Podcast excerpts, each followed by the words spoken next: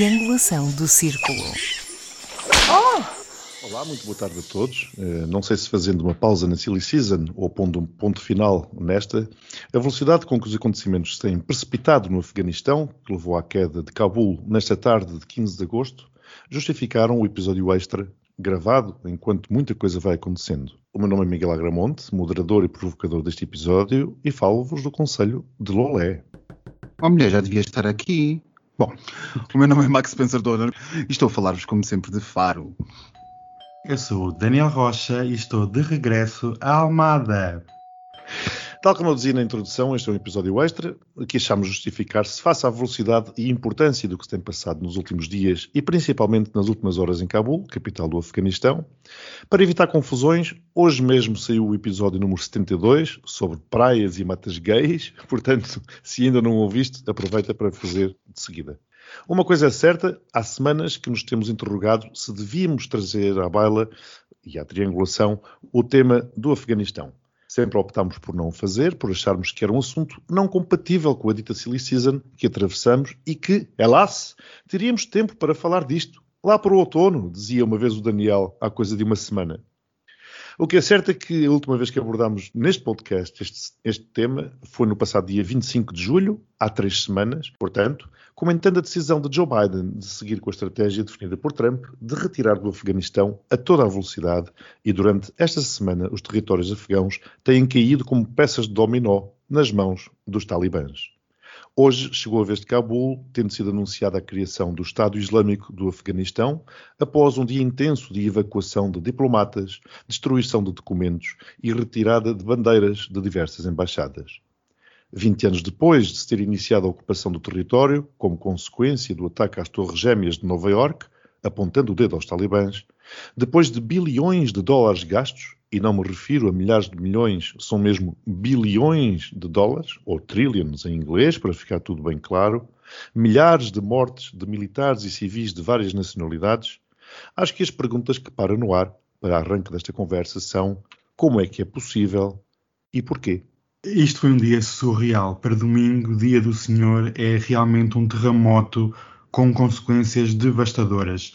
Eu queria aqui acrescentar um ponto que a diplomacia portuguesa nada disse durante o dia, mas tivemos lá forças militares, tivemos feridos no Afeganistão e, e mortos. e mortos e a televisão portuguesa nada disse durante horas, apenas transmitiu futebol, cheias na Turquia e diversos programas de domingo. É um bocadinho vergonhoso esta posição portuguesa perante o descalabro que se passa. Aqui um pequeno, eu queria dar aqui um pequeno, um pequeno contexto que durante a presidência de Donald Trump foi assinado um acordo de retirada, um acordo de paz entre os Estados Unidos e a NATO e os talibã, mas não com o governo afegão. E acho que logo à partida esta retirada, começada por Donald Trump e acabada com Biden, começa mal e acabou muito, muito mal. Miguel, como aqui estavas a dizer, milhares de mortos, trilhões de dólares gastos, um país destruído e voltamos simplesmente ao ponto de partida. E temos assistido ao dia de hoje ameaças vindas dos talibã eh, contra países ocidentais que consideram infiéis. Eu já ouvi esta história uh, há 20 anos atrás e traz-me flashbacks não muito positivos. Isto é medonho. Sim, e os, os talibãs prometeram uma transição pacífica. o que é que quer que seja que isso diga, não é? Que isso pacífica de quê? Isto tem sido um dia excepcional e eu não sei se os meus colegas de, podcast concordam comigo ou não, mas eu declaro a Silly Season morta. Aliás, ela nunca viveu este ano. Tem sido uma coisa, tem sido uma coisa, tem sido uma coisa fantástica. Nós é? bem, nós bem tentamos, nós bem tentamos fazer uns episódios mais light sobre, uh, enfim, a bandeira gay é uma questão importante, as praias gays são uma questão importante, mas assim mais light, mais uh, encostados, mais uh, quem está a beber um, um cocktail como daquela daquelas, eh, um daquelas sombrinhas em cima e umas coisas assim quando vê os bofos passar, mas não, a realidade não nos permitiu e o que está a acontecer hoje uh, mais depressa do que se esperava, como dizia há bocado o Daniel do nosso grupo online off-record, que é o nosso WhatsApp, estava a dizer isto serão quantos dias, Daniel? 90, não eram? 90 dias. 90 dias demoraria, segundo a inteligência militar, Cabul a cair. Bom, uh, eles depois alteraram a coisa para 72 horas, também confirma, não é, Daniel? Foram 72 horas que foram alteradas. Exatamente. Hoje, hoje, portanto, se durou mais 7 minutos, a última coisa que nós estávamos a ouvir há bocado na BBC ou, é que uh, os, os, militares uh, dos, os talibãs já estariam dentro do Palácio Presidencial, de um presidente que, entretanto, pisgou-se, sabe-se lá para onde. As informações da nossa triangulação são para o Tajiquistão, que é como quem diz, estivemos a ver, o, a ver o Flight Radar para ver para onde é que ia os aviões. já há fotografias, mas... Max, desculpa, já há fotografias, já há fotografias do governo, ou suposto Já há fotografias do governo, eh, do governo que, afinal, não vai ser de transição, nem da unidade nacional, vai ser o governo que os talibãs quiseram. E nós vivemos durante a tarde a ver os, eh, os oito que os, que os helicópteros andaram a a fazer, os helicópteros americanos, andaram a fazer pelos céus de Cabul, enquanto, eh, eh, enfim, retiravam das, das embaixadas ocidentais. Eu consegui identificar Turquia, Dinamarca, Alemanha, um, Espanha, Espanha, e sobretudo Estados Unidos, e sobretudo Estados Unidos, uh, em várias aterragens, e que, portanto, foi basicamente foi um dia de queimar papéis, uh, dobrar bandeiras e atirar flares pelos, pelos céus de, de Cabul e evitar que fossem atingidos por RPGs uh, ou mísseis terra-ar. Ou seja, se isto não é Saigon em pleno século XXI, eu não sei o que é que é. Só falta mesmo atirar helicópteros borda fora dos porta-aviões em pleno mar uh, arábico ou qualquer coisa do género, como foi agora, agora caso. diz isso, sim, Max, desculpa, agora diz isso Anthony Blinken, o secretário de Estado norte-americano, veio precisamente dizer o contrário. Ele diz que isto não é manifestamente Saigon. Disse ele à, ABC hoje, creio eu. Pois, mas quando um político tem que dizer qualquer coisa não é manifestamente qualquer coisa, é porque provavelmente é. Só que um pequeno pormenor. O secretário de Estado falou que não era Saigão, talvez seja a questão uh, do Irão em 79, com o rapto, porque isto parece tudo muito estranho. Muito estranho. Como é que em 20 anos de guerra não se conseguiu uh, treinar as forças, treinar os políticos para conseguir criar uma barreira contra o extremismo religioso. Eu não percebo como.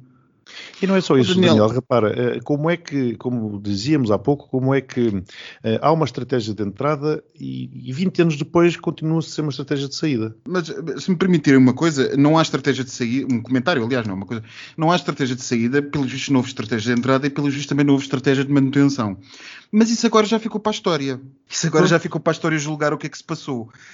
Um, o que se passou provavelmente é aquilo que nós estamos a perceber. Não havia estratégia nenhuma, como aliás, vamos ser sinceros, todas nós éramos relativamente, éramos muito novas há 20 anos atrás, mas ainda nos lembramos. Uh, toda a gente dizia que não havia estratégia para entrar naquilo que é, como nós já dissemos noutra edição, o cemitério dos impérios. Como disse Biden, se não agora, quando? O problema é que os americanos ficaram com a assinatura de um episódio terrível que provavelmente vai dar origem a muita coisa no futuro. E Biden, como é que fica Biden nisto? Quanto a mim, Biden fica muito mal. A questão, há duas questões: a questão da opinião, da opinião política, opinião, ou melhor, da opinião pública internacional e a questão da opinião pública interna. Sinceramente, relativamente à opinião pública interna, eu não sei muito bem como é que a coisa vai ser. Talvez se, se, os senhores do Partido Democrata conseguirem fazer um spin do assunto e conseguirem pintar isto como a continuação da estratégia imposta pelos imposta não, trazida pelo Partido Republicano, talvez consigam pegar o, o Partido Republicano a este desastre. Mas eu estou em crer que eh, muito provavelmente a coisa vai cair só nos democratas. E é um isto bocado estranho que eles não tenham visto e não tenham visto isto acontecer. Isto vai fazer ricochete, seguramente. Aliás, Trump já anda a fazer os seus tweets habituais, ou o que quer que seja, não sei se ele já tem conta de tweet, mas já anda a manifestar-se a dizer que isto tinha sido uma tragédia e que o próprio Biden uh, arruinou aquilo que o Trump tinha definido. Mas que Biden fica muito mal e fica com uma posição frágil, porque um presidente norte-americano com uma derrota militar como desta magnitude. Logo no início, não é? Logo no início, como é que eles vão fazer o spin como o Max dizia? Ok, os republicanos, pela mão do Trump, assinaram um acordo de retirada, tudo bem, mas quem planeou foi a administração Biden. Se não estavam preparados, avançavam mais uns meses. Por isso, ele vai recair, sem dúvida, parte da culpa vai ter que cair sobre esta nova administração. E acredito que, a partir deste momento, Biden é um presidente de um só mandato, porque os norte-americanos não gostam deste tipo de falhanços em política externa. Uma coisa é ver alguns problemas, outra coisa é estas imagens que nós vemos de retirada. Nós temos assistido a fumo na embaixada norte-americana, claramente a queimarem papéis da CIA e outras forças governamentais. Não, não, nós víamos, desculpa Daniel, nós vimos imagens durante a tarde de Cabul e pareciam bombardeamentos, mas não, eram colunas de fumo das embaixadas. Exato. Parece, parece, parece a eleição de um Papa no Vaticano.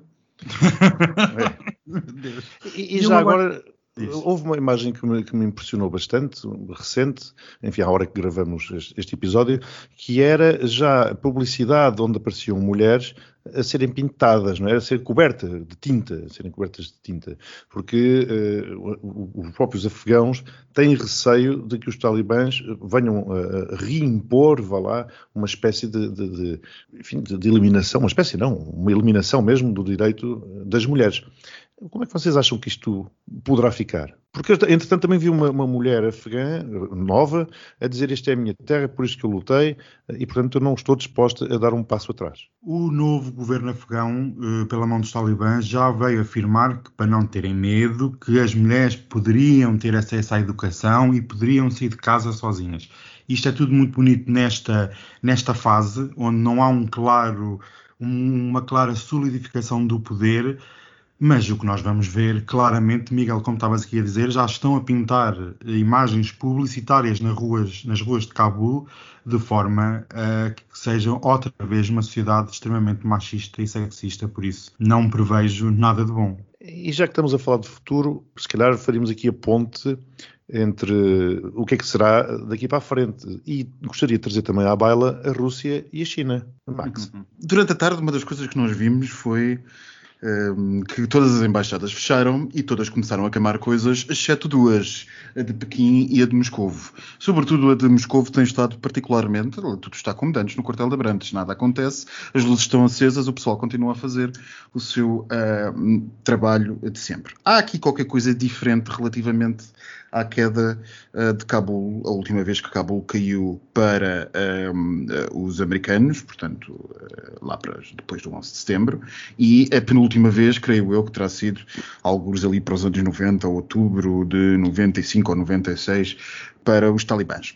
Quando os talibãs chegaram ao poder, da primeira vez que chegaram ao poder em Cabul, Uh, salvo erro, espero não estar enganado no que estava a dizer, mandava em Moscovo um senhor chamado Boris Yeltsin, que era mais conhecido por uh, apalpar rabos de secretárias do que propriamente por ter uma política de, uh, de, de, estrangeiro. E, portanto, aquilo foi, a Rússia foi apanhada de surpresa com a situação e resolveu, na altura, reunir-se com, com, com, com os seus países da então criada Comunidade de Estados Independentes, basicamente aquele pessoal que anda ali a, a gravitar ao lado, à volta da Rússia, e bem notaram o quão perigoso eram os talibãs para o futuro da zona. Bem, o que seguiu foi história, veio o 11 de setembro, veio a invasão, uh, veio a invasão do Afeganistão, veio a colaboração, se calhar já nos esquecemos todos, mas na altura apareceu um, um novíssimo presidente no Kremlin chamado Putin, que ofereceu toda a colaboração ao Ocidente contra, uh, contra os talibãs. E porquê?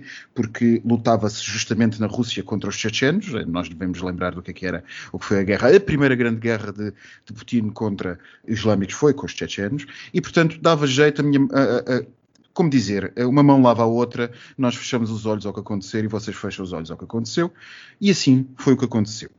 Agora, o que se passou mais recentemente, ainda em 2018, salvo erro, ou 2017, não sei se vocês se lembram, andava a BBC e a Euronews e mais umas quantas assim aqui da Europa a dizer que os russos estavam a vender armas aos talibãs. Passados uns tempos, uh, passados uns tempos, soube-se também que os russos sentavam diretamente a falar com uh, aquele senhor que entretanto morreu, Mullah Omar, uh, que era líder dos talibãs, e que lhe oferecia armas a partir uhum. também para a altura desses 2018, 2017, 2016. Entretanto, também se soube que os russos partilhavam uh, informações secretas sobre o Estado Islâmico aos talibãs, porque isto, sentadinhos aqui ao Ocidente, é bom não colocar toda a gente no mesmo cesto. Os talibãs não são o Estado Islâmico e o Estado Islâmico não são os talibãs.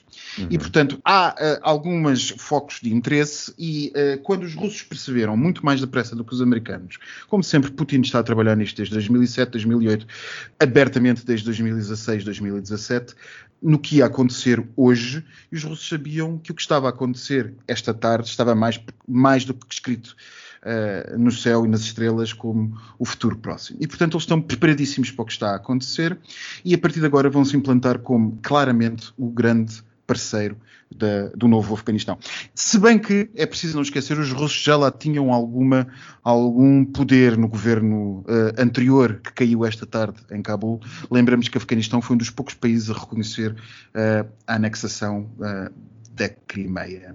Uhum, Portanto, uh, o namoro entre a malta do Afeganistão e a malta uh, da Rússia já vai longo e aqueles senhores que estão hoje a chegar ao poder em Cabul chegam apoiados pela Rússia e por, pelo Kremlin. Uh, o que é interessante, porque a primeira vez que estes senhores apareceram foi justamente contra a União Soviética apoiados pelos americanos. Eles agora aparecem contra aquilo que foi apoiado pelos americanos, apoiados pela Rússia. Portanto, eh, eh, assim, assim se serve uma, uma, uma vingança fria, uns bons 30 anos depois, 30 e tal anos depois, e se espera, eh, enfim, cozinha-se uma aliança com alguém que não é de confiança, como os talibãs, mas sempre dá para mantermos mais um passo e marcarmos mais uma vez a agenda e rirmos lá sentadinhos no Kremlin. Entretanto, temos os chineses. Os chineses estão uh, como dizer, eles sabem muito bem também o que é que se havia de passar. Nós uh, notámos aqui na, na, triangulação a reunião ao mais alto nível em Pequim, não foi uhum. por acaso, nós sabemos que não foi por acaso. Nós sabemos que uh, se suspeitava antes da queda dos talibãs que o apoio aos extremistas, aquilo que os, os, os chineses chamam extremistas uigur, viria de partes do Afeganistão. Nós sabemos que, o Afeganistão, que a China é o maior parceiro comercial do Afeganistão e nós sabemos que tudo que seja controlo de uh, rotas comerciais e controlo do dinheiro que sai crime, do crime é uma coisa que interessa particularmente aos chineses, uma vez que esse dinheiro que sai do crime organizado que controlará, e controla aliás já, mas controlará ainda mais o Afeganistão, como por exemplo o tráfico, produção e tráfico de droga, serve por exemplo para financiar forças separatistas, uigur. Portanto, a China e a Rússia serão os grandes apoiantes deste novo, deste novo regime e enfim, é esta nova geopolítica e todos nós estamos sentadinhos como se nada fosse.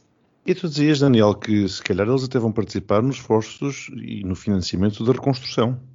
Sem sombra O que se tem visto é, claro, claramente a China tem uma abordagem europeia que é despejar dinheiro em cima dos países. E nada melhor do que construir estradas, construir ferrovia com empréstimos chineses, porque o que a China faz melhor é emprestar para depois tomar conta. Quem sabe, daqui a 20 anos não veremos o Afeganistão como uma zona de influência chinesa. E eu gostava daqui acrescentar um ponto para os meus queridos camaradas, que é como é que as outras forças extremistas eh, pelo mundo veem esta vitória talibã no Afeganistão? E iremos ver algum tipo de ressurgimento pelo mundo, porque temos visto, por exemplo, nós aqui já falámos várias vezes na questão do Daesh e Moçambique, temos operações na Somália, na Nigéria, no Iraque, na Síria. Como é que fica este panorama da exportação do jihadismo internacional? Olha, não sei, mas nós eh, por diversas vezes fomos dizendo aqui nos nossos episódios que diversos países, diversos Estados, diversas organizações eh, estavam a apalpar o terreno, estavam a ver até onde é que podiam ir eh, com Biden. Eh, acho que hoje eh, foi dada uma resposta muito clara a muitas dessas organizações, Estados e governos relativamente até onde é que se pode ir com, com Joe Biden. Vamos ver, vamos ver. Não sei se, se foi dada uma resposta muito clara, mas talvez, talvez consigamos compreender também das diferenças que há entre os financiamentos chiitas e os financiamentos sunitas. Não nos esqueçamos disto. Porque Sim. há muito islamismo radical que é xiita e há muito islamismo radical que é sunita. E é preciso lembrar que há ainda um polo na aliança. Uh, como dizer, sírio-russa ou chinesa, que é o Irão. E se alguém nunca gostou nunca gostou dos talibãs foi o Irão. Sim, ao contrário, por exemplo, do Paquistão, que aliás é uma coisa muito pouco. Do muito, Paquistão. Não é? Que, é, que, é, algo muito pouco referido, mas o que é certo é que o Paquistão teve uma influência muitíssimo ativa na proteção dos talibãs eh, no seu país. Aliás, as famílias mudavam-se para lá e depois o pessoal ia até ao Afeganistão fazer uma ou outra missãozita. Eu não estava a pôr tudo no mesmo saco, Max. Uh, o que eu estou a dizer é que com isto o Biden passa uma mensagem eh, de um líder fraco. E isso poderá ser ah. interpretado. Por exemplo, o Obama alguma vez teria feito uma coisa destas? Alguma vez teria não, posto assim a jeito? Eu não sei se passa, sinceramente, eu não sei ainda se passa a mensagem de um líder fraco ou se é um líder que por simplesmente diz assim: há guerras que não vale a pena lutar e que, portanto, sigamos jogo para outro campo. Isso às vezes não é necessariamente fraqueza, antes pelo contrário. Uh, a capacidade no meio do caos do Afeganistão de decidir isto ou aquilo uh, poderá ser uma força, vista da perspectiva da política interna americana, não da, não da opinião pública externa. Eu não estou com isto a dizer que fez uma grande coisa o, o Biden. O que eu estou a dizer é que no meio eh, da trampa que foi armada por Trump e daquilo que uh, se seguiu, é-nos de alguma maneira hum, claro perceber que o Biden não tinha propriamente uma boa estratégia aqui. Ou continuava o, o lodo e deixava as coisas como estão, e, e, figuraria muito bem aos olhos da opinião pública interna, ou seria comido por dentro, dentro dos Estados Unidos. E, portanto, não havia uma resposta fácil para Biden. E essa parte, é como eu estava a dizer no início, é bom deixá-la para a história para se perceber o que é que se passou. Nós todos podemos concordar aqui, se calhar concordamos os três, que isto foi uma fraqueza monumental e provavelmente a nível histórico será notado como o fim do, do, do Império americano na perspectiva de ser uh, bom, um, um símbolo, não propriamente o fim em si, mas um símbolo da queda do Império norte-americano. Agora, é se isto vai ser ou não, não, mas é verdade, porque nós sabemos que é sempre um procedimento, um processo em história, mas há sempre qualquer coisa que é um símbolo. Eu estou convencido, já nós estávamos a dizer aqui há umas semanas, que a situação do Afeganistão, a entrada e a saída, é, eh, uma vez mais, um cemitério do Império. Acho que a partir daqui tudo será diferente para os Estados Unidos e, portanto, nessa linha, aquilo que tu dizes, eh, Miguel, eh, está mais do que certo. Agora, se na verdade vai ser assim ou não, eu só consigo ver isto numa perspectiva. Eu acho que quando os talibãs apareceram da primeira vez, o mundo era um mundo muito mais multipolar no sentido das regras e do direito internacional e, portanto, muito mais dado à, à lógica lá, a lógica da democracia liberal ocidental de multilateral, e o mundo em que os talibãs aparecem hoje é um mundo totalmente diferente em que a Guerra Fria está de volta. É verdade. Bom, os acontecimentos continuam, este é um episódio extra, é curto por natureza, portanto atingimos o nosso limite de tempo que nos autoimpusemos, ficamos por aqui e vamos ver o que é que nos reserva os próximos dias, porque eu tenho a impressão que muita coisa irá acontecer daqui para diante, e como o Max dizia, eh, se calhar a Silly Season terminou. Daniel, já pode voltar para a mata. Beijinhos. Beijinhos. Beijinhos.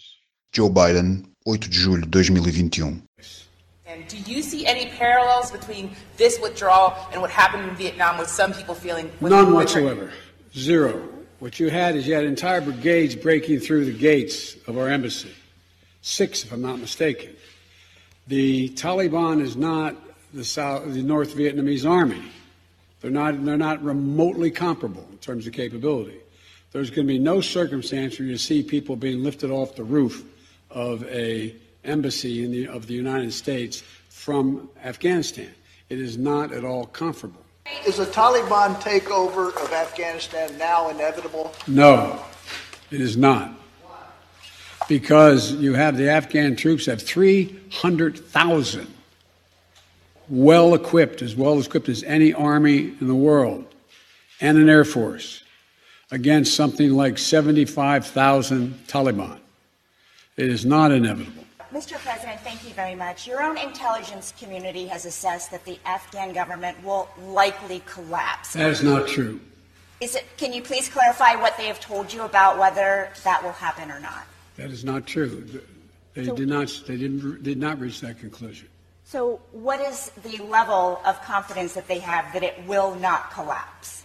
The Afghan government and leadership has to come together. They clearly have the capacity to sustain the government in place. So the question now is where do they go from here? That the jury is still out. But the likelihood there's going to be the Taliban overrunning everything and owning the whole country is highly unlikely.